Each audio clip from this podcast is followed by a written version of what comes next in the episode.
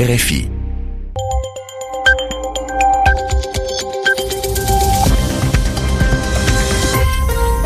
Vous écoutez RFI les 20h, temps universel, 21h à Paris. Céline Pellarin. Et vous écoutez votre journal en français facile. Merci, bienvenue. C'est Zéphirin Quadio qui est à mes côtés pour le présenter. Bonsoir Zéphirin. Bonsoir Céline, bonsoir à tous. 17 morts et plusieurs blessés aux États-Unis. C'est le bilan de la fusillade dans un lycée de Floride.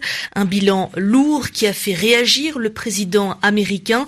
Donald Trump s'est adressé il y a deux heures à son pays pour promettre d'améliorer la sécurité dans les écoles. La sécurité des civils en Afghanistan, c'est l'objet d'un rapport de l'ONU. Une conclusion s'impose, les Afghans meurent de plus en plus à cause des attaques, des suicides et des attentats djihadistes. Nous terminerons en Corée du Sud pour parler des Jeux olympiques d'hiver. Chez les Français, c'est un ascenseur émotionnel, de la joie et une grosse déception. Les détails à suivre dans quelques minutes. Restez à l'écoute. Le journal. Le journal. En français facile. Aux États-Unis, au lendemain de la fusillade qui a fait 17 morts dans un lycée de Floride, eh bien, le président américain s'est adressé à la nation. Une prise de parole de Donald Trump après cette nouvelle tuerie dans un établissement scolaire, la 18e depuis le début de l'année. C'est un jeune homme de 19 ans qui est le tireur. Il avait été exclu de ce lycée pour des raisons de discipline, de comportement. Dans son allocution, le président Trump a présenté ses condoléances aux familles des victimes et il s'est engagé à tout faire pour améliorer la sécurité dans les écoles et régler ce qu'il appelle le difficile problème de la santé mentale.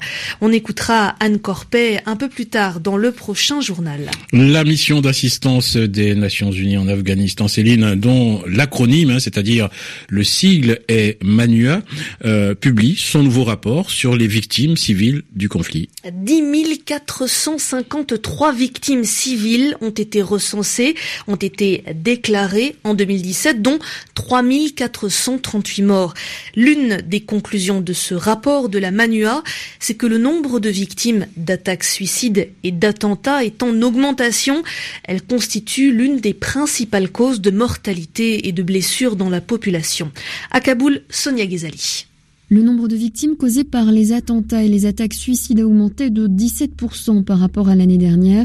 600 de morts en 2017. L'ONU souligne qu'il s'agit du plus lourd bilan humain pour ce type d'attaque, jamais enregistré depuis que la MANUA a commencé à documenter les victimes civiles du conflit afghan, c'est-à-dire depuis 2009. Tadamichi Yamamoto est le représentant spécial de l'émission d'assistance des Nations Unies en Afghanistan. En majorité, les civils ont été tués au cours d'attaques menées par les groupes anti-gouvernementaux. Cela ne désigne pas que les talibans, mais aussi Daesh. Les statistiques montrent que la plupart des civils sont morts à cause d'attaques suicides, d'engins explosifs improvisés, de combats au sol, de fusillades ou de restes explosifs de guerre. 27% des victimes civiles ont été causées par des attaques ayant directement visé la population. Les insurgés sont responsables de près de deux tiers de toutes les victimes civiles. 42% incombent aux talibans, 10% à l'organisation État islamique. Les bavures liées aux raids aériens afghans et américains sont par ailleurs en hausse avec des victimes plus nombreuses, plus 7% comparé à 2016. Le bilan annuel, le plus lourd des opérations aériennes depuis 2009, peut-on lire dans le rapport de la Manua. Sonia Ghezali, Kaboul, RFI. Et nous avons retrouvé Anne Corpet, notre correspondante à Washington. Elle nous parle de cette fusillade qui a fait 17 morts dans un lycée de Floride. Nous venons de le dire. Et elle va nous parler de ce que le président américain promet pour la suite de ces tueries. Ce n'est pas la première fois qu'après une tuerie de masse, Donald Trump se concentre sur la santé mentale de l'auteur de la fusillade. Nicolas Cruz, le tireur du lycée de Floride, avait, il est vrai, sans doute besoin d'un suivi psychologique. Ses camarades décrivent un garçon solitaire, parfois violent, passionné par les armes. Il avait posté des messages sur les réseaux sociaux où il se présentait comme un tueur professionnel en milieu scolaire, mais le FBI n'avait pas réussi à l'époque à l'identifier. Nicolas Cruz fréquentait un groupe de défenseurs de la race blanche. Ses deux parents adoptifs sont décédés récemment et il vivait dans une famille d'accueil. Le jeune homme est resté tête baissée, silencieux dans son costume orange de prisonnier devant le juge. Pour commettre son massacre, Nicolas Cruz a employé un fusil semi-automatique AR-15 qu'il avait acheté tout à fait légalement à sa majorité. Mais la question du contrôle des armes à feu n'a pas du tout été évoquée par le président dans son intervention. Donald Trump y est farouchement opposé.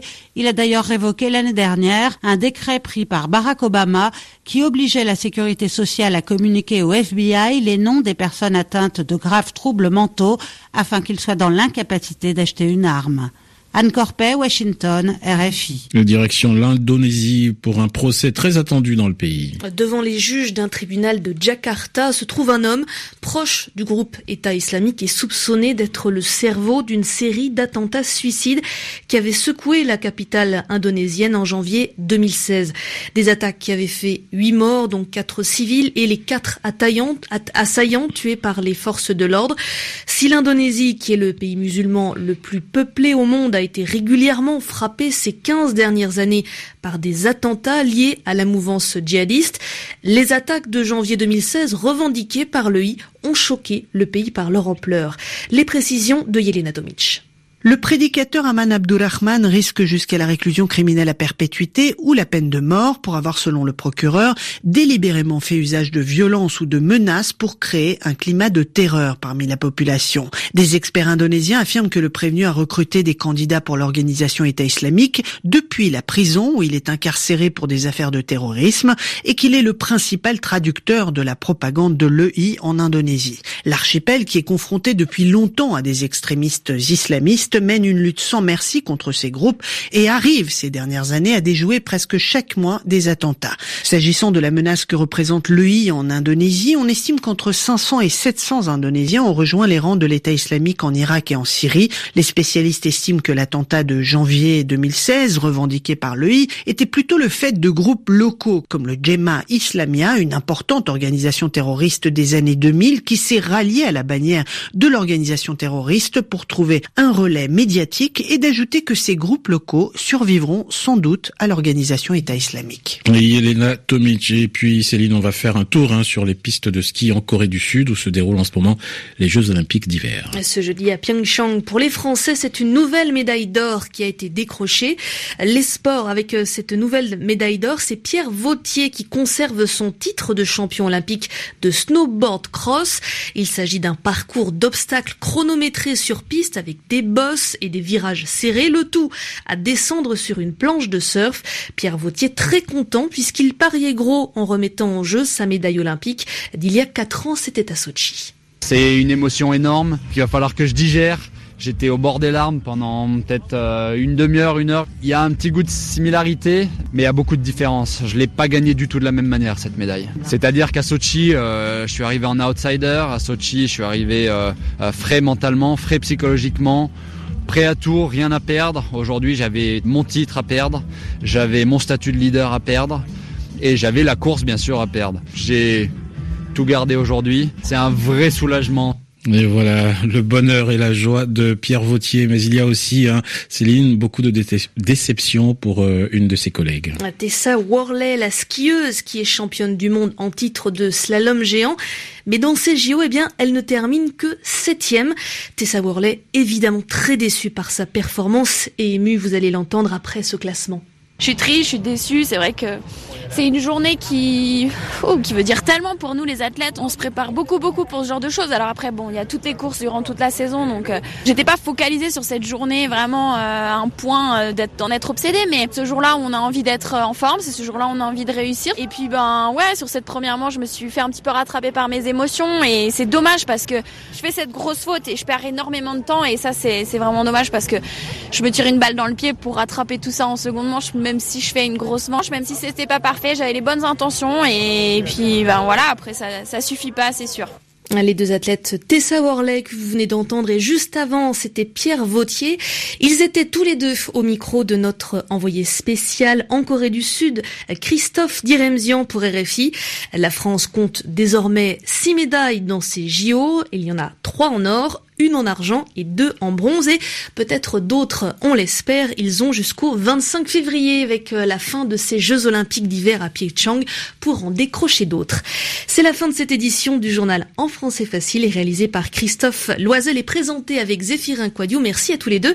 On se retrouve lundi, Zéphirin. Oui, à la semaine prochaine, Céline. Et vous pouvez réécouter, relire ce journal sur le site savoir.rfi.